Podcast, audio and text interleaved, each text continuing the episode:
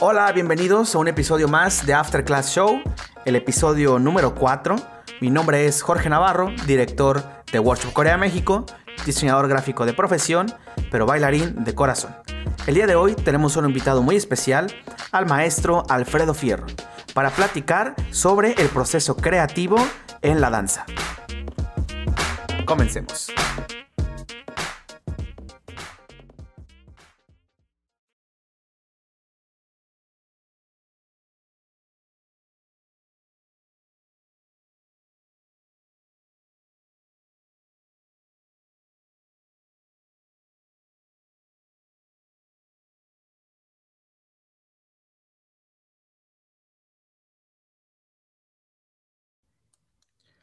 Ahora sí, ¿qué tal? Muy buenas noches. Estamos oficialmente con el maestro Alfredo Fierro. Profesor, pues un gustazo que esté acompañándonos esta noche eh, aquí para compartir un poco y platicar sobre la danza. Estimado, ¿qué tal? Eh, a todo mundo, buenas noches a toda la gente que está viendo esto. Y pues no, al contrario, gracias por la invitación. Este, yo sé que este es un, un evento y una plataforma bastante grande, entonces el hecho de que me consideraran para mí es todo un honor. No, no, no, para nada, al contrario. Este, pues nada, profesor, aquí abajo tenemos un pequeño eh, resumen, así como súper, súper rápido de, de, lo que ha sido su trayectoria.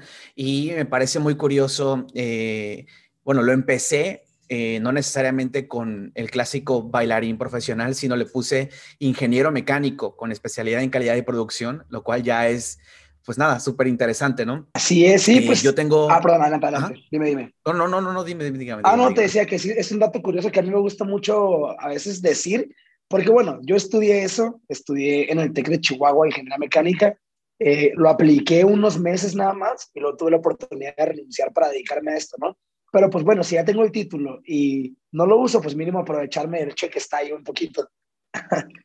No, y seguramente esto influye mucho en, su danza y en el proceso general coreográfico y creativo. Igual y lo tocamos un poquito más adelante, pero sí está bastante interesante. Eh, pues maestro, tocando ese tema de, por ejemplo, su carrera, me gustaría empezar por preguntarle, eh, ¿siempre ha tenido este interés en la danza? ¿Qué fue primero? ¿Se enamoró de la carrera o primero vino la danza? Eh, no, la danza vino primero cuando estaba muy chiquito. de hecho, la danza llegó a mi vida sin ni siquiera yo darme cuenta. Yo era el típico niño chiquito que ponía a bailar en las fiestas, bailé solo en mi graduación del kinder, no sé por qué. O sea, yo exigí, exigí que me dejaran bailar solo. Eh, y ya empecé a tomar clases oficialmente a los 13, a los 13 años. Y el hecho de haber estudiado ingeniería mecánica, pues básicamente fue como pues fue más que nada por estudiar algo. O sea, en, mi familia eh, y para mí sí era importante tener una carrera profesional estudiantil, aparte de mi vida dancística. Entonces, pues era como, soy bueno para las matemáticas, vivo en la frontera, hay mucho trabajo de ingeniero, pues ingeniería, era como que lo que más ahí cascaba, ¿no? En todos mis exámenes de, de vocación, no sé qué, de la prepa, me salí ingeniería, entonces fue como, pues le damos ingeniería. Qué bien. Y entre todas las carreras, esta fue la que salió como, como vocación. Y digo, tengo el gusto de haber tomado un par de clases con usted y obviamente pues sigo eh, su trayectoria pues un poco de cerca y ha sido una trayectoria que incluso, o sea, se ve, se ha visto en redes sociales, se ha visto en televisión, no es como que mm, no sea un profesor que no sea, que no lo conozcamos. Y creo, en mi humilde opinión, yo no sé de ingeniería, mm, yo soy diseñador, pero probablemente por ahí se ve un poco de la influencia de, de su carrera con, con, su movimiento. Sí, claro, em, definitivo. ¿Cuándo fue que usted dijo o decidió dedicarse, dedicarse full a la danza? Ok, pues mira, pasé por muchos uh, escalones para llegar hasta lo que estoy haciendo ahorita. Eh, por ejemplo, mucha gente no sabe esto, pero yo, más que maestro de danza, soy coreógrafo para grupos de competencia. Ese es como mi trabajo principal. Y esto lo he dicho muchas veces. Si tú te quieres dedicar a la danza o, en sí a lo que sea, ¿eh? es bien importante poder diversificar y no poner todas tus apuestas en una sola mesa, digamos. Entonces, si te vas a dedicar a algo de la danza, pues la danza tiene muchos vertientes que pueden funcionar como dar clases, como montar coreografías, producción musical, producción de eventos, director de estudio, no sé, te puedo decir 10 eh, rubros diferentes, ¿no? Este, entonces, cuando yo era más chico, yo me quería dedicar a ser bailarín, como para videos musicales y cosas así, pero la verdad es que por, por mi físico, por mis características físicas, eso iba a ser muy complicado. Es como si digo, ah, quiero ser basquetbolista. ¿Sabes? yo mido como 1,64, no tengo como esa imagen normal que, que ves en los videos y conciertos. Y yo sé que ahorita ya hay un poco más de inclusión, ya hay de todo tipo de contratos y todo, pero pues sí creo que es importante también analizar ventajas, fortalezas y debilidades, ¿no? Entonces llegó un punto en el que dije, ok, soy bueno para hablar en público, se me da esto del montaje, me gusta bastante, entonces pues fui como girando dentro del mismo rubro de la danza. Pero cuando decidí que me iba a dedicar de lleno, fue justo cuando me gradué de la carrera. Ya tuve que como decidir entre pues hacerlo de tiempo completo de ingeniería o hacerlo de tiempo completo del baile, porque se pueden hacer las dos, pero si las quieres hacer profesionalmente, tanto una como la otra, pues tienes que darle la seriedad necesaria, ¿no? Sí, sí, estoy, estoy este, completamente de acuerdo. Eh, me parece igual interesante que mencione esto de bailarines enfocados en competencia o bailarines para competencia y que menciona usted también esto que como bailarín, como bailarín profesional, puedes enfocarte o dedicarte en diferentes ramas o rubros eh, sin dejar de ser bailarín, siendo bailarín, pero eh, enfocarte en alguno de estos temas. Eh, sé que tiene por ahí un programa que se llama The Plug.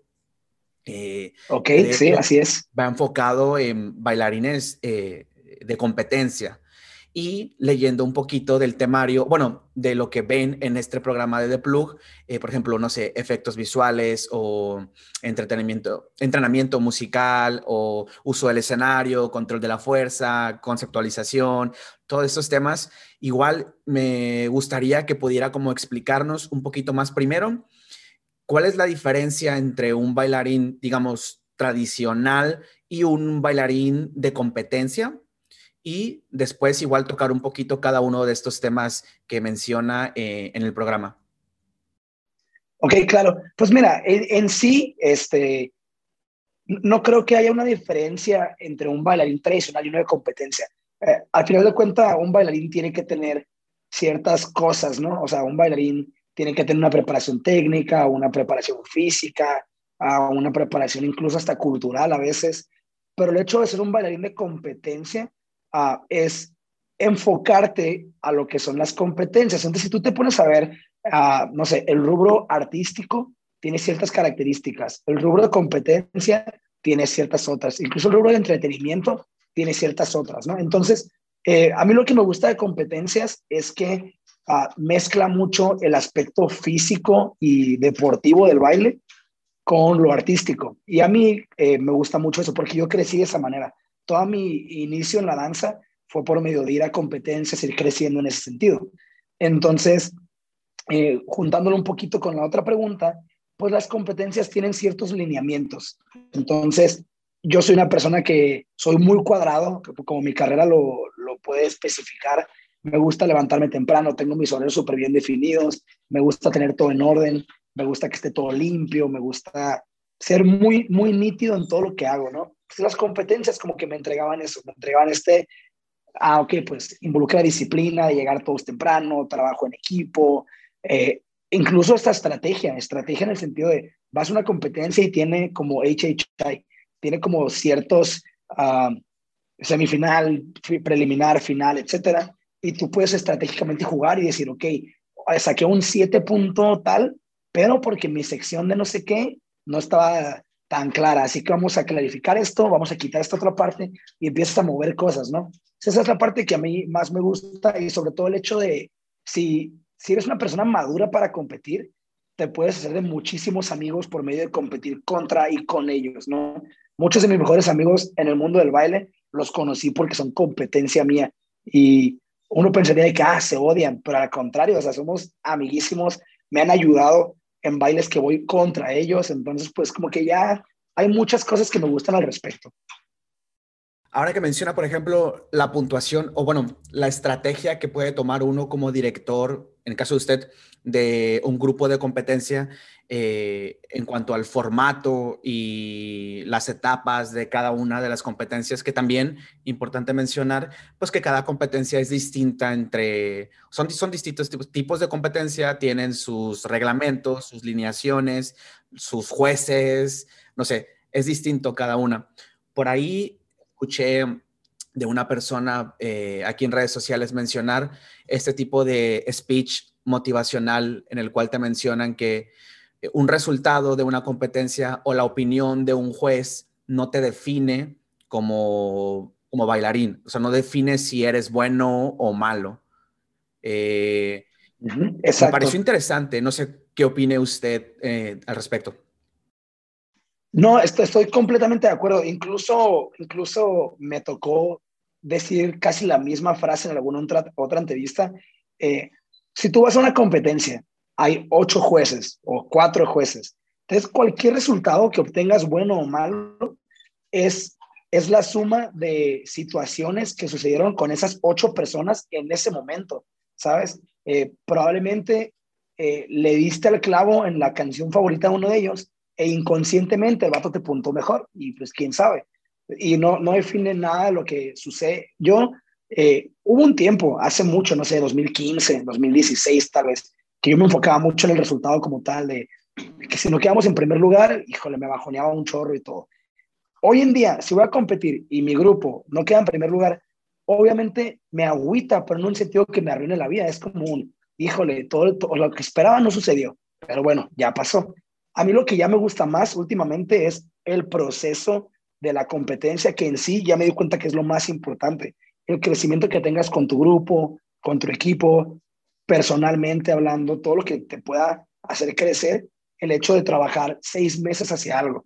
Porque la competencia es un día, son, bailas dos minutos y puede, puede que lo hayas hecho perfecto toda tu vida y ese momento alguien de tu equipo se levantó enfermo o comió algo que le hizo mal, se equivoca y pues no significa que hayas hecho un mal trabajo, simplemente es muy circunstancial. Entonces también está padre porque el hecho de, estar en estas competencias te hace madurar en muchos sentidos, te hace afrontarte a muchas cosas que en la vida normal te va a presentar como ganar en algunas situaciones, perder en algunas otras, trabajar en equipo, eh, tener un líder o ser un líder.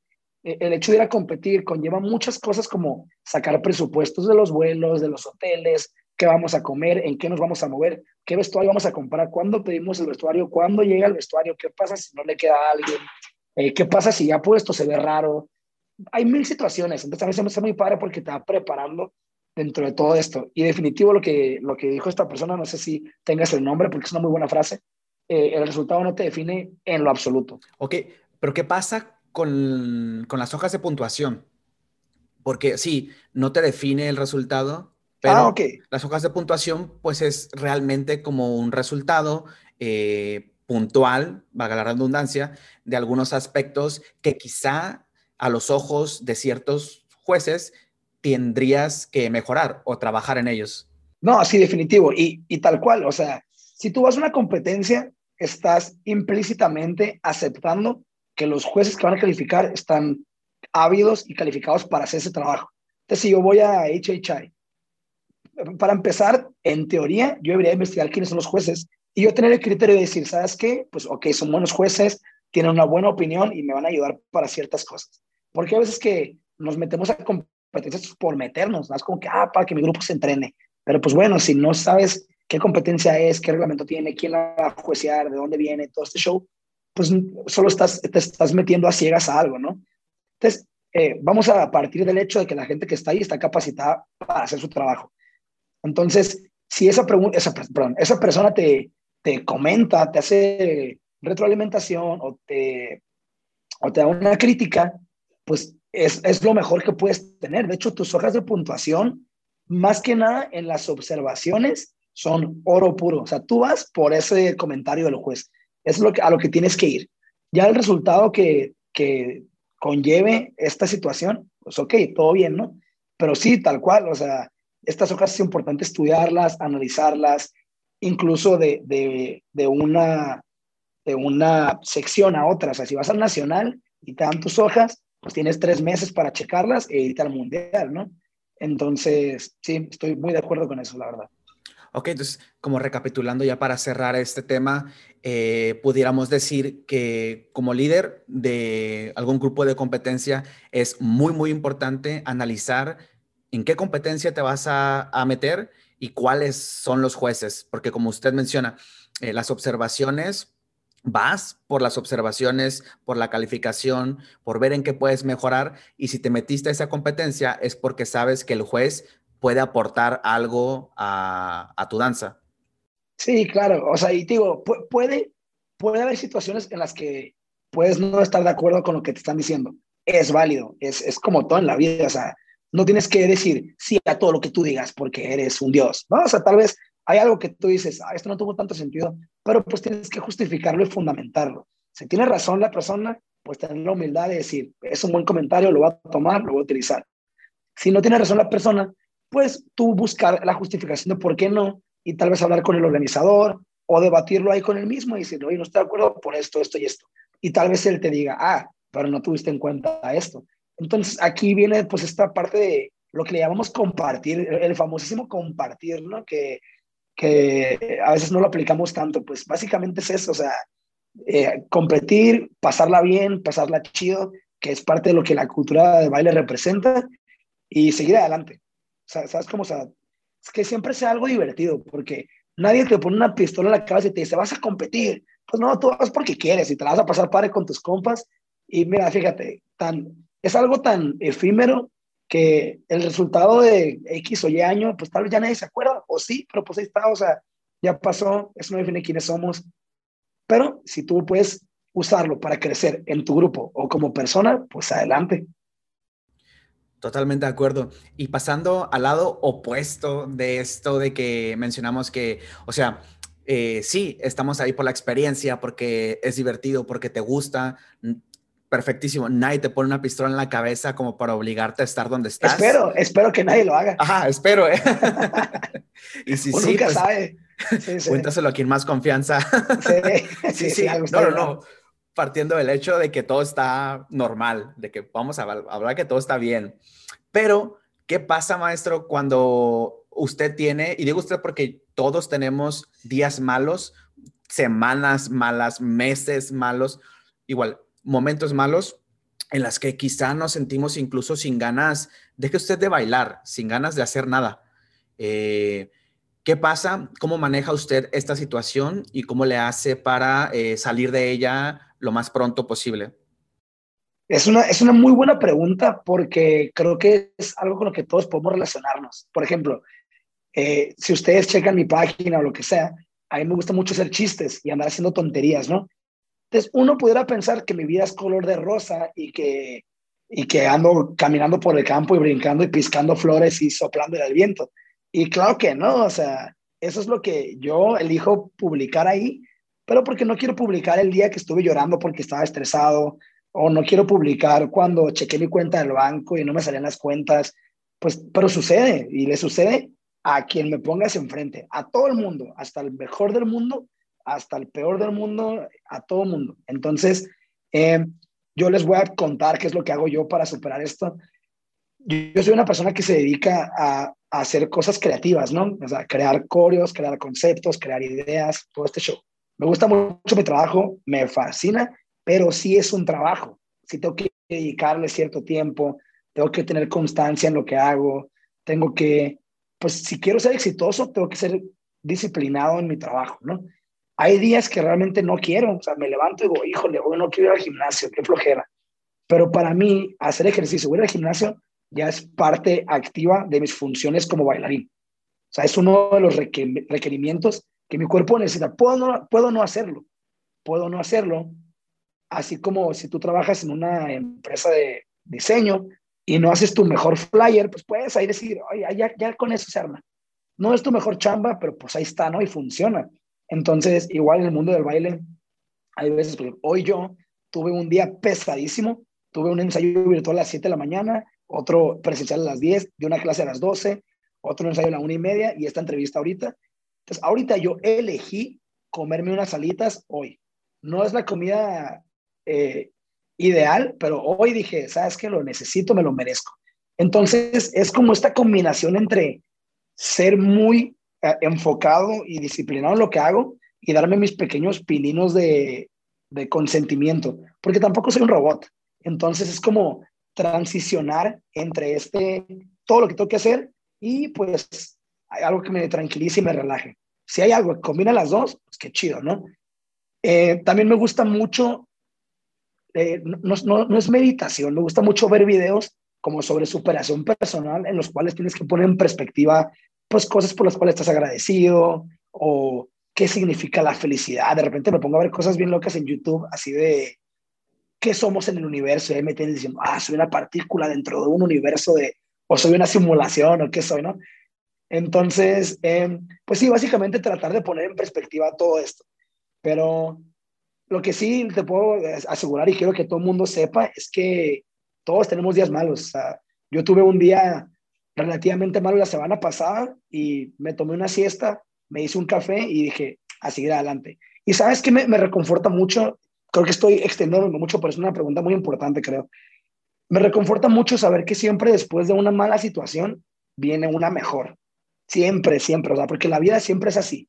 Lo importante es que estas subidas sean más amplias que las bajadas, pero no puedes esperar que sea así porque eventualmente algo te va a bajonear y te va a pegar peor. Entonces creo que es mejor ir subiendo y bajando, si algo está mal aceptarlo y decir, mañana voy a estar chido o al rato voy a estar chido, agarras aire y, le sigues. Porque siempre cuando hay algo malo, hay veces, te lo juro que digo, qué chido que está pasando esto que no está tan chido, porque después algo padre va a venir y me va a gustar. Entonces, ese pensamiento siempre me reconforta mucho. Sí, ¿y qué pasa? Ahora sí, vámonos otra vez del otro lado. Cuando hay días buenos, cuando es un buen día, que se siente motivado, que tiene esta chispa de creatividad todo el día, eh, ¿cómo funciona, cómo administra esta energía? Porque estar motivado es como un rush de energía. ¿Cómo administra usted esta energía? ¿Cómo la enfoca? Y específicamente en la danza, cuál es su proceso eh, coreográfico. ¿Usa esta energía para ponerse a crear o eh, prefiere como acumularla y planearla para hacerlo después? Eh, sí, no, sí es una muy buena pregunta. Mira, en mi caso, yo no la puedo acumular porque no, no decido cuándo sucede, solo sucede.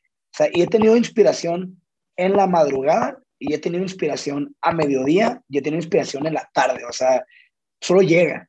Entonces, es, número uno, es importante estar preparado para recibirla. Por ejemplo, también considero que, que uno, uno puede eh, autosetearse para que suceda.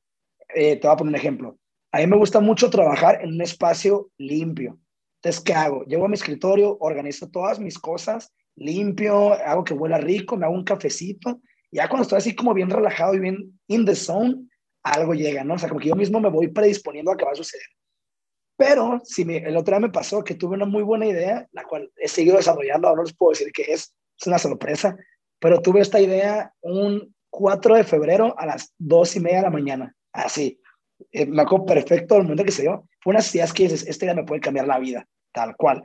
Entonces, pues yo ya estaba acostado, al día siguiente tenía un vuelo, en la mañana ya estaba acostado y te lo juro, estaba así y luego fue como un, ok, tengo una idea. Y me levanté, abrí la compu, estaba muy cansado porque había trabajado mucho, el sueño se me quitó y ya me puse a apuntar todo lo que estaba apuntando en la computadora, este, a buscar unas cosas y, y ya, o sea, esa idea la, la he venido ya desarrollando todo este tiempo, ya la estoy llevando a cabo incluso. Yo sé que suena muy críptico y todo, pero se van a enterar pronto de qué es. Em, y ya, por ejemplo, en el proceso que tengo para coreografías, hay una coreografía que me gusta mucho que hicimos en Connection para Arena en Los Ángeles, que es como una especie de sátira, una especie de sátira de conceptos mexicanos.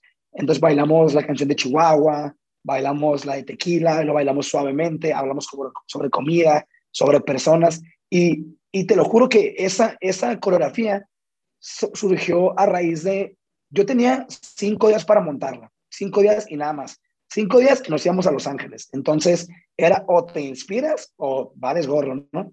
Entonces, ¿qué, ¿qué, hice yo? Yo tenía ensayo a las 10 de la mañana. Yo me levantaba desde las 5 y me hacía un café y me ponía a escuchar la música y me ponía como a pensar. Y ahí lo que, lo que hice esa vez fue que traté de generar la mayor cantidad de ideas posibles. En cuanto tenía una idea, aunque fuera la idea más cruda del mundo, ya la apuntaba y decía, ok, otra idea. Entonces yo, yo llegaba al ensayo con siete ideas diferentes y se las platicaba y, y yo, y yo tenía esta noción de que tal vez de las siete ni una era buena o solo una era buena. Entonces, para la gente que se dedica a cosas creativas, es bien importante aceptar cuando una idea no es buena y decir, si esto gacha, pero bueno, se intentó y pasas a la siguiente. Porque si a veces uno tienes una idea y dices, quiero que funcione esta idea, igual la idea no es tan buena, tío. Ustedes solo ven publicadas mis ideas que yo considero que han sido buenas, pero detrás de eso hay otras 300 que yo digo, oye, ¿en qué estaba pensando? No, sí, total. Y por ejemplo, o sea, transportarlo al área, digamos, de negocios, hay una frase que escuché por ahí que dice que si quieres tener éxito en un negocio, haz 10. O sea, por estadística, o sea, uno tendría que salirte bien, pero no esperes eh, ser ese 1% de la población que a la primera le pega. Digo, si te toca, te tocó. Y qué chingón. Pero sí, totalmente de acuerdo. Igual, siguiendo con, también con el pensamiento este creativo, este como bombardeo de ideas es como quizá muy común entre las personas. Usted dijo creativos a los demás, pero no se dijo creativo a usted mismo. Y yo creo que usted, igual una de las personas más creativas que conozco y está en evidencia ahí en sus redes sociales y todo lo que no vemos detrás, el papel, las notas, no, totalmente. Sí, yo tengo, eh, de hecho, eventualmente me gustaría como de alguna manera documentar todos los apuntes que tengo, porque si, o sea, mis cuadernos son una, para mí son una mina de oro. Sea, todo lo que ustedes han visto en televisión, en internet, en todos lados, está de alguna manera medio documentado. O también todos mis archivos de edición de música. Yo tengo un disco duro que ya está lleno, le quedan, es de 500 gigas, le quedan como cuatro disponibles con todos los mixes que he hecho a lo largo de mi vida, y son cientos, cientos. Yo tengo haciendo mixes para bailes de competencias desde el 2014. Entonces son siete años de archivos musicales que tengo ahí. Y, y sí, yo, yo me considero, la verdad, una persona creativa, pero creo que la creatividad, sí, uno sí es creativo, pero se practica y se desarrolla. para mí lo personal, ahorita ya es mucho más fácil crear una idea y un concepto que como era hace dos años. Pero es porque es prueba y error, prueba y error, prueba y error. Y vuelvo a lo mismo, es tener esta, no humildad, es como ser, ser muy asertivo y poder ver las cosas desde afuera. Yo tengo una idea y esa idea puede ser buena o puede ser mala.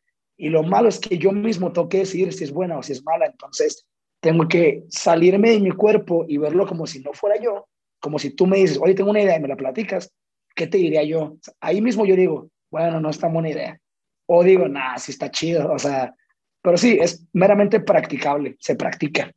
Sí, sí, por ahí también, o sea, una idea no, no llega al mundo real hasta que no se platica, porque si la idea se queda en idea, pues es este, o sea, no, no se puede tocar, es algo que vive en el mundo de la fantasía hasta que lo hablamos con alguien o simplemente lo verbalizamos. No, y fíjate, eso que acabas de decir es algo que yo pienso. A mí, yo en lo que respecta a mi trabajo, eh, soy bastante romántico.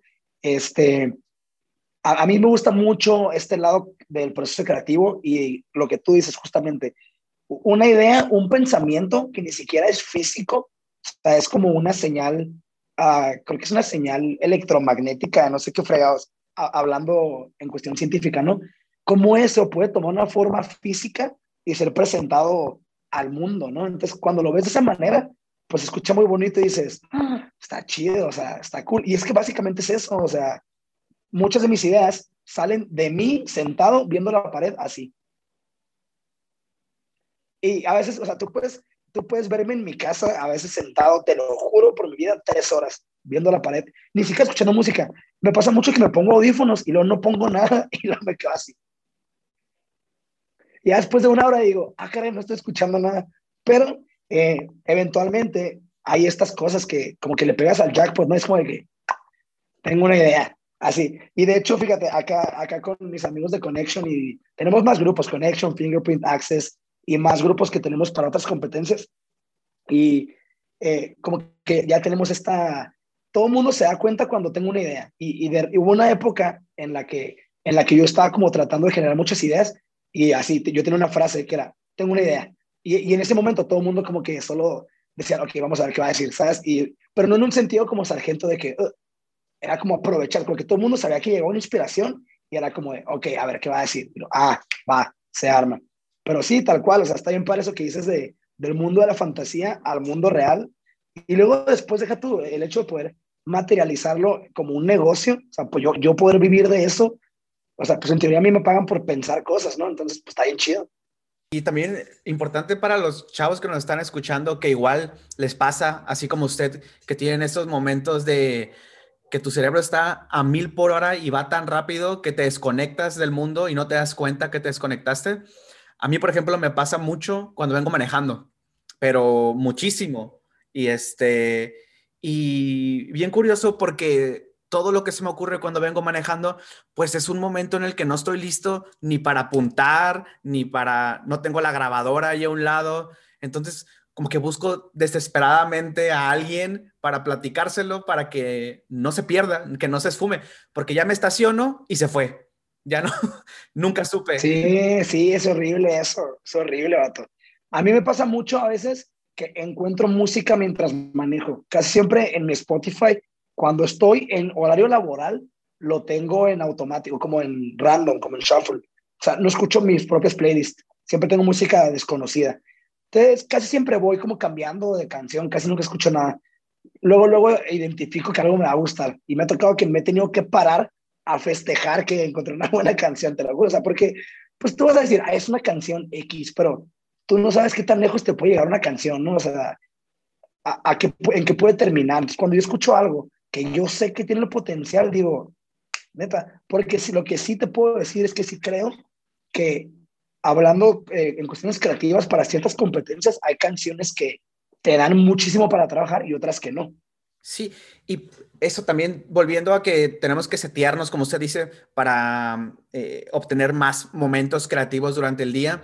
La rutina es algo que a lo mejor va muy en contra de encontrar estos momentos de inspiración o de creatividad. Y muy importante, y creo es un buen tip que usted menciona ahorita, eh, parte o algo que nos ayudaría a romper la rutina sin romper nuestra rutina como tal, es escuchar música nueva durante el día. Porque hay raza, por ejemplo, que se pone su playlist de siempre todos los días, todos los días. Entonces, además de la rutina física de ir al trabajo, regresar, comer y tal, también tienes el mismo soundtrack el, todo el mes, todo el año el mismo soundtrack. Sí, habiendo tanta música tan chida en el mundo, o sea, lo que te puedo decir, por ejemplo, yo cuando voy al gimnasio o hago ejercicio, siempre pongo la misma música, porque es la que me gusta para ese contexto. Me pone como el hype de y pues digo, eso está chido. Igual, es lo mismo, es auto, autosetearnos para, para esta situación, ¿sabes? Pero sí, tal cual, o sea, aprovechar la biblioteca musical del mundo, pues es importante y escuchar de todo, ¿eh? O sea, yo a veces escucho pop, a veces escucho rock, escucho clásicas, te lo juro, escucho mucho ah, indie, escucho a veces hasta funk, escucho muchas canciones en español, este, muchas baladas, música tranquila, sí, o sea, de todo, de todo lo que pueda haber. Maestro, para saltar ya del tema de la creatividad, eh, sí, es que ese tema me emociona y me prendo y agarro. No, sí, podríamos platicar muchísimo más sobre el tema y cada quien cómo, qué le funciona y a quién escuchamos que nos dio un consejo y nos funcionó. Pero me gustaría conectar, que seguramente es algo que ya le han preguntado mucho, pero así como tocar súper rápido, y que está conectado quizá con la creatividad es la comedia. ¿Usted se ha considerado, se consideró comediante o cómo empezó este tema de la, porque no siempre fue así. Eh, bueno, en redes, en redes. Ajá, exacto, en redes. Pues es un tema muy curioso y qué bueno que lo tocas, ¿eh? porque nadie me ha preguntado esto y me diste en mi mero mole. Todo comenzó gracias, bueno, yo siempre he sido el bufón de la clase, o sea, siempre en, en la escuela o incluso aquí en los ensayos, siempre hacía muchos chistes. O sea, me encanta hacer chistes, me encanta hacer reír a la gente, me encanta como, sí, los chistes en general. Pero ya de una manera un poquito más intencional y hasta en el lado creativo de las cosas, todo comenzó durante la pandemia, gracias a mi hermana. Mi hermana sigue a muchos comediantes. Mi hermana y mi cuñado son muy fans de la comedia en general. Ellos eh, siguen a muchos comediantes y pues ahora la pandemia, que había mucho tiempo libre, mi hermana me recomendó un podcast que yo sé que muchos van a conocer, que se llama La Cotorriza. Yo escuché por primera vez La Cotorriza hace cerca de un año y quedé enganchado en el primer momento. Y bien curioso, porque mi hermana me manda el video de YouTube y lo me dice, velos, están bien graciosos, no sé qué. Y yo lo abro y digo, una hora, no tengo una hora para estar escuchando a dos personas platicar ni al caso.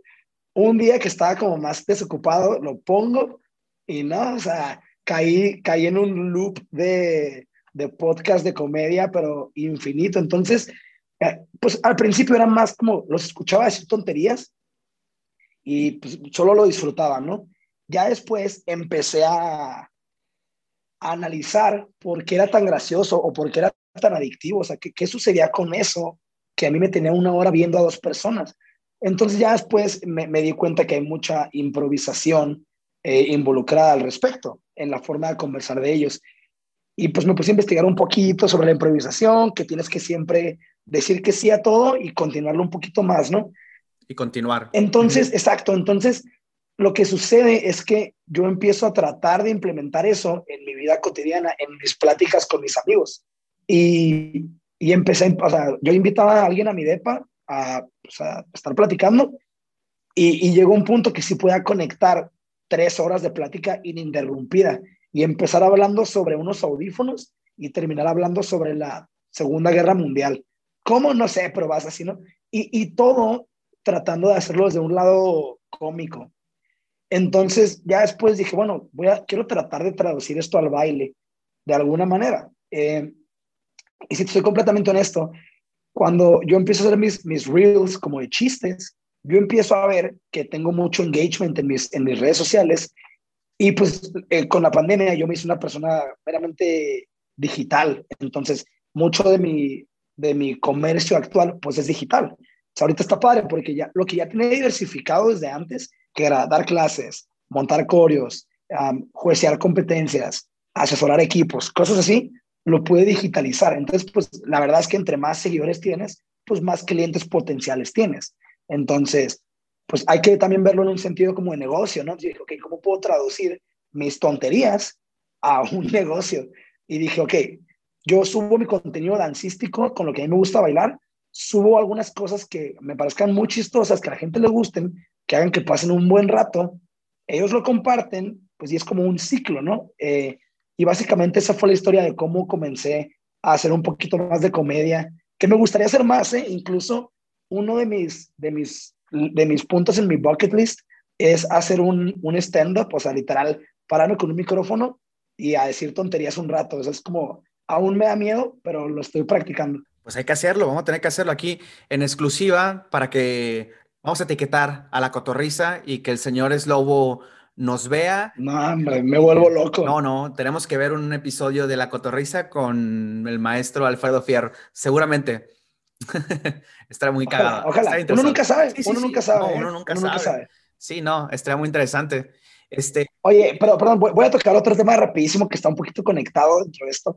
Ahorita que hablábamos sobre, sobre creatividad y ahora sobre comedia y sobre todo este, este rollo, algo que, que, yo le puedo recomendar a tu audiencia en general y que creo es muy importante, el otro día lo vi porque yo en TikTok sigo una chava, no me sé el nombre, se los podría decir, me sale de repente, eh, que se dedica a, a, hacer recomendaciones para subir tus redes sociales, ¿sí? para tener más, más de todo esto de redes sociales. Y él lo que dice es que si tú te quieres convertir en algo, o sea, en un comediante o en alguien exitoso o en lo que tú quieras convertirte, en un unicornio, si quieres, tienes que empezar a actuar como tal y a pretender que eso eres, aunque en este momento no lo seas. Tal vez ahorita yo no soy alguien exitoso, pero la forma en la que me comporto los puede hacer pensar que sí, ¿no? Entonces, eventualmente tú mismo te empiezas a reprogramar para actuar de esa manera. Y te lo juro que desde que empecé a hacer eso, sí, sí, lo he visto funcionar muy, muy,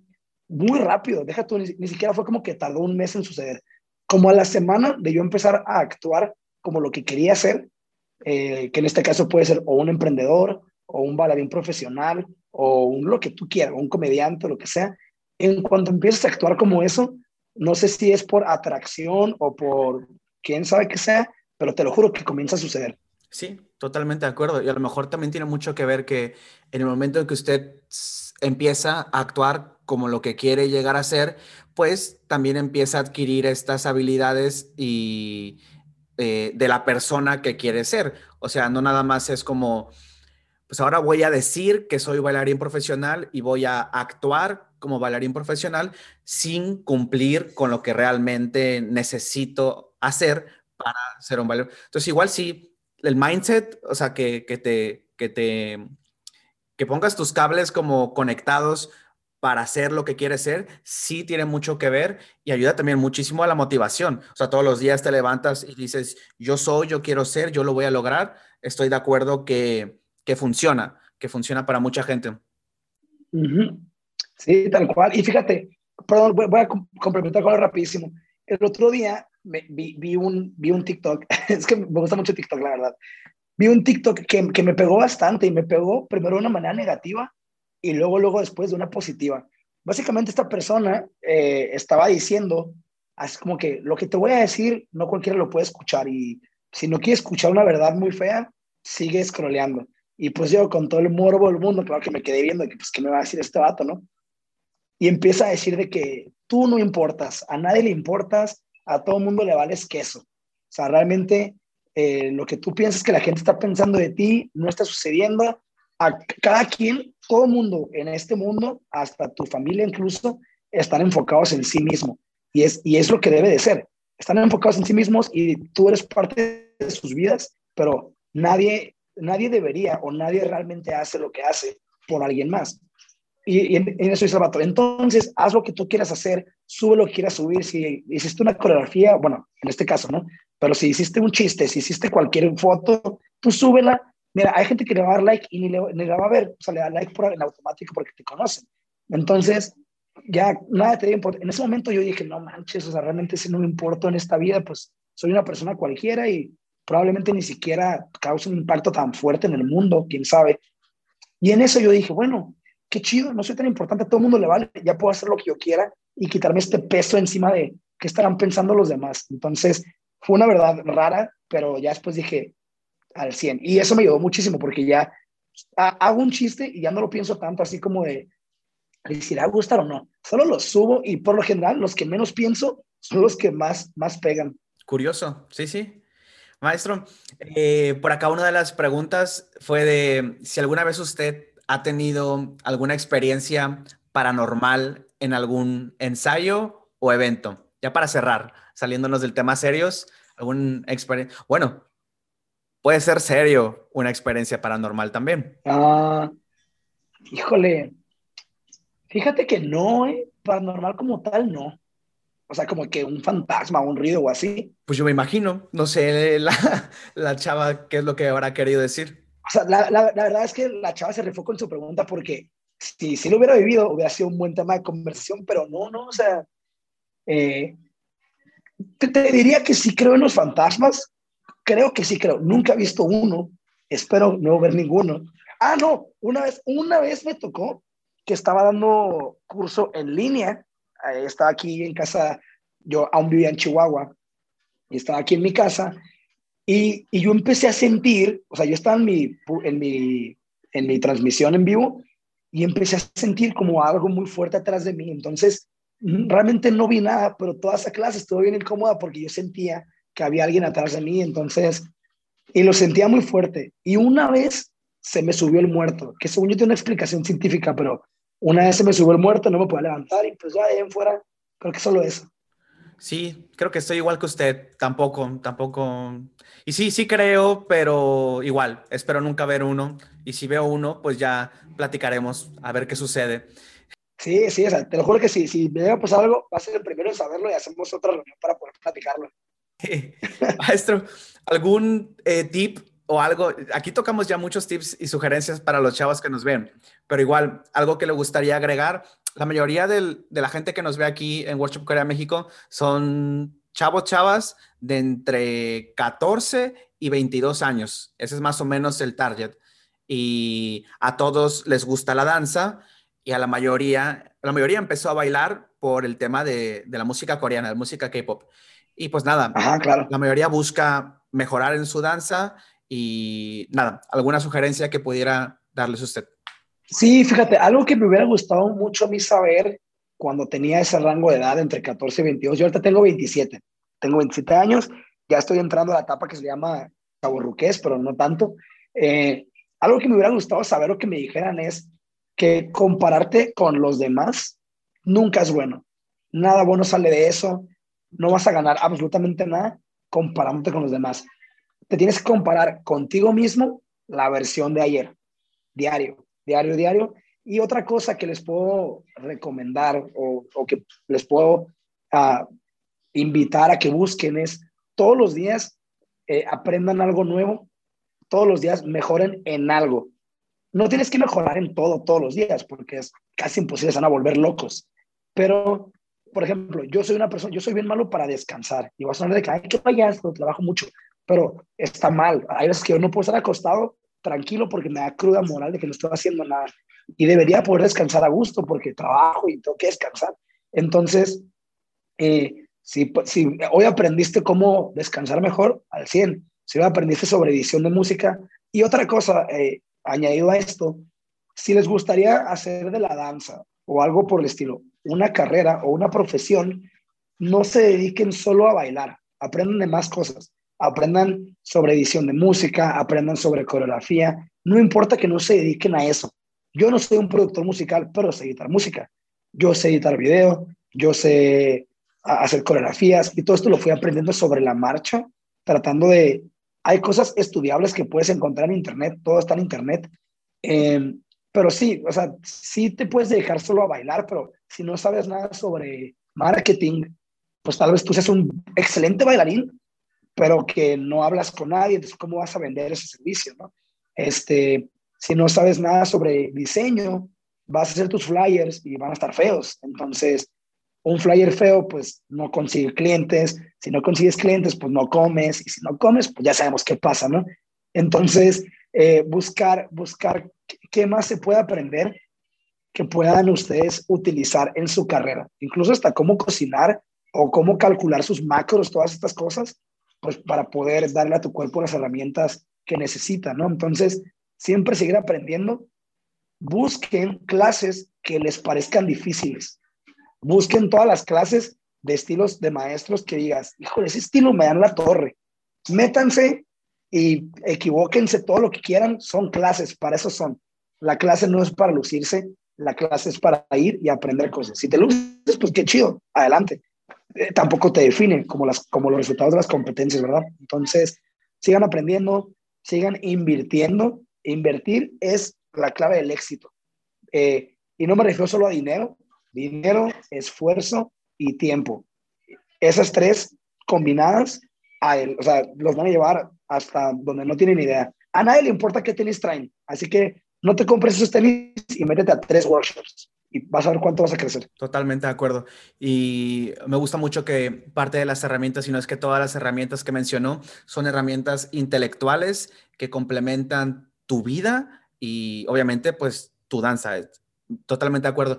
Eh, para cerrar, vi un comentario por ahí eh, igual me gusta debatir comentarios que veo, que leo, igual comentarlos con, con, personas como usted que confío en su conocimiento y que a, su trayectoria habla. Entonces, por ejemplo, herramientas físicas. Ya hablamos de las herramientas intelectuales, pero herramientas físicas, no sé qué podríamos mencionar de herramientas físicas para mejorar en tu danza. Por ejemplo, se me ocurre un espejo. Mira, eh, no, Totalmente de acuerdo. Herramienta física número uno, una computadora, una buena computadora. Así.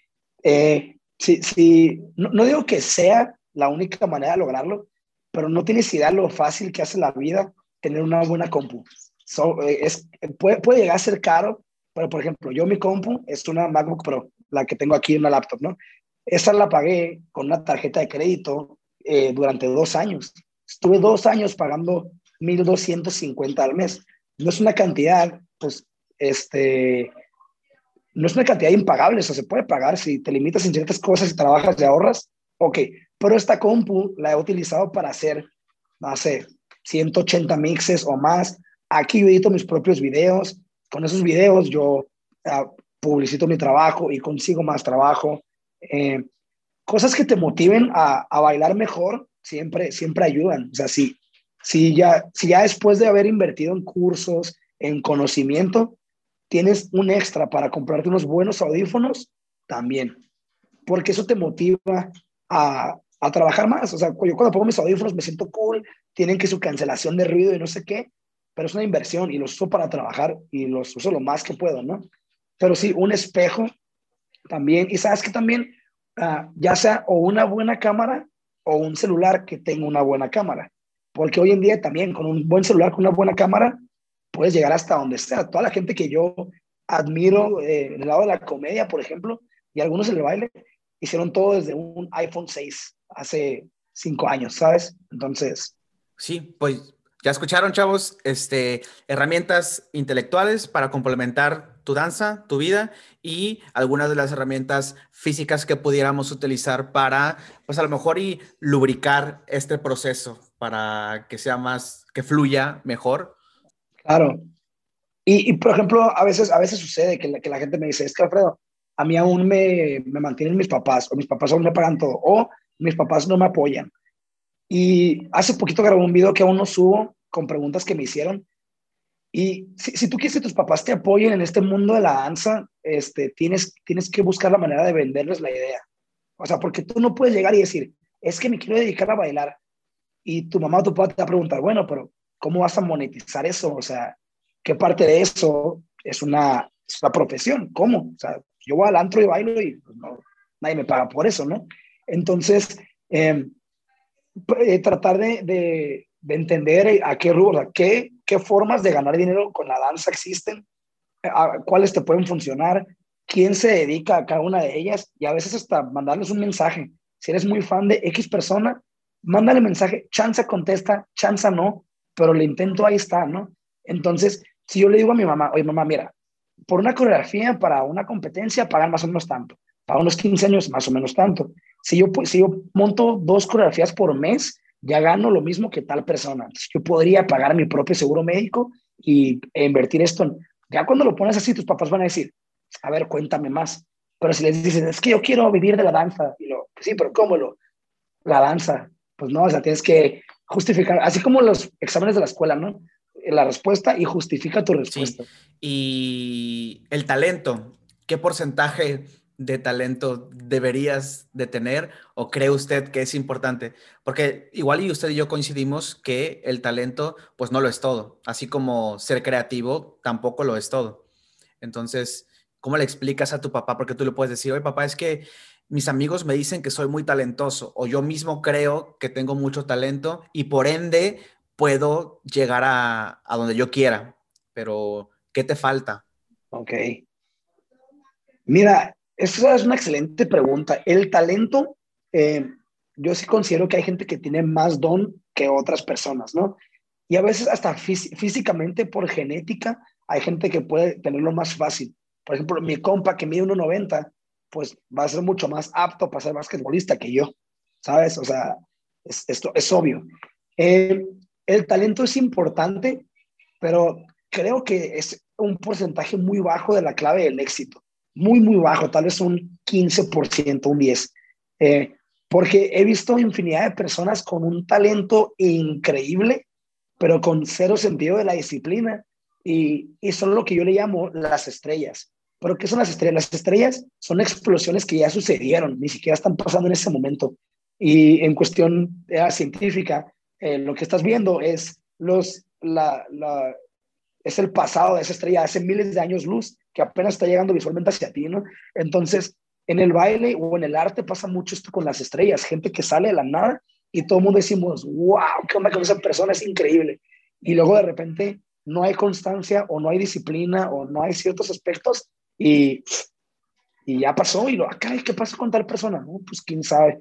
Entonces, y hay gente que ves así constante, constante, constante, y siempre los ves y siempre están ahí. Y es la gente que por lo general eh, son los que siguen trabajando y siguen como, digamos, vigentes en el, en el asunto, ¿no? Estoy totalmente de acuerdo con usted, especialmente con el porcentaje. Yo también pienso que es un 15% talento eh, y lo demás, pues una mezcla de otras habilidades.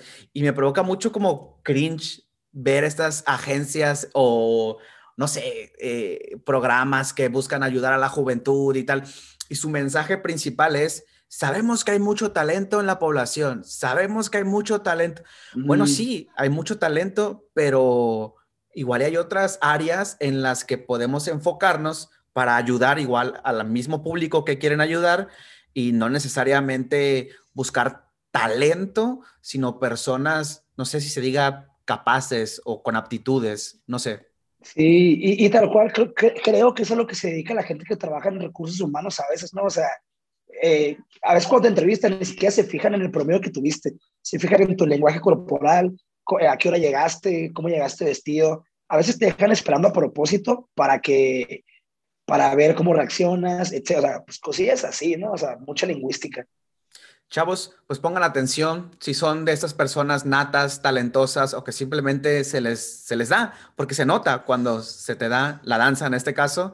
Eh, pongan atención en, en, en, sus debilidades, por así decirlo, y trabajar estas otras herramientas que también eh, son muy importantes y nos van a ayudar a todos para llegar a donde queremos llegar. Maestro, muchas gracias por estar aquí con nosotros. Se agradece muchísimo todo lo que nos comentó, todo lo que nos compartió. Y, pues nada, esperemos tenerlo por acá en alguna otra ocasión. Gracias, no, al contrario, gracias por la invitación. La verdad es que a mí a veces estas entrevistas, estas pláticas, eh, creo que les sirven mucho más a los alumnos que una clase de una coreo mía como tal. El hecho de poder compartir estas experiencias, poder eh, contextualizar todo lo que pasa para llegar hasta, hasta ciertos puntos de la vida, es bien importante. Yo he tenido pláticas con maestros o amigos que me han cambiado la vida y si de alguna manera yo puedo ayudarle a una persona a que ese sueño suceda, pues me doy por bien servido. Si le puedo ayudar a todos, fregón, ¿no? Pero sí, qué, padre que tengas este proyecto que, que apoyes tanto a la juventud y que tengas tanta gente ah, interesada, porque la verdad es que es un trabajo excelente. Cuando estamos en La Paz, yo te lo comenté. Este, y ya, gracias, gracias a ti por este espacio, por esta marca, por este eh, por esta comunidad que estás creando, que une muchísimas cosas. Yo nunca pensé que fuera a trabajar con alguien dentro del rubro del K-pop y aquí estamos y pues mira cómo estamos compartiendo todo esto, ¿no? Entonces, gracias a ti y toda la gente que se fletó toda la plática, que fueron varios, ¿eh? Un saludo para todos los que llegaron temprano, tarde, igual. Cualquier cosa que les pueda ayudar, chicos, que estoy a sus órdenes. Eh, sí me llegan muchos mensajes a veces. Si no contesto, sean pacientes. Prometo que voy a tratar de contestar todo. ¿Dónde lo encontramos, profesor? Está este, bueno, en abril. Eh, híjole, abril y mayo van a ser meses de mucho trabajo y un poquito como voy a estar un poco escondido, entre comillas, pero voy a estar en Field de Bounce en abril en Ciudad de México. Voy a andar por allá una semana dando cursos. Chequen ahí en mi Instagram, pues, donde voy a estar dando clase. Y después de ahí me van a encontrar por todos lados por ahí del mes de mayo. Ustedes espérenlo, lo van a ver. Pues ahí está síganlo en sus redes sociales. Si no lo siguen, seguramente ya por ahí, para que pues lo atrapen ahí en alguna de, los estudios para que puedan tomar clases con él. Y sí, precisamente maestro dio en el clavo. Por, eso el show se llama After Class, porque mucho del conocimiento que adquirimos viene precisamente cuando termina la clase, al final, cuando nos acercamos al profesor. Pues con eso cerramos. Que tengan una bonita noche, chavos. Igual, de nuevo, gracias maestro por estar por acá. Y pues nada, que disfrute su cena y bonita noche. Igualmente un abrazo para todos. Chao.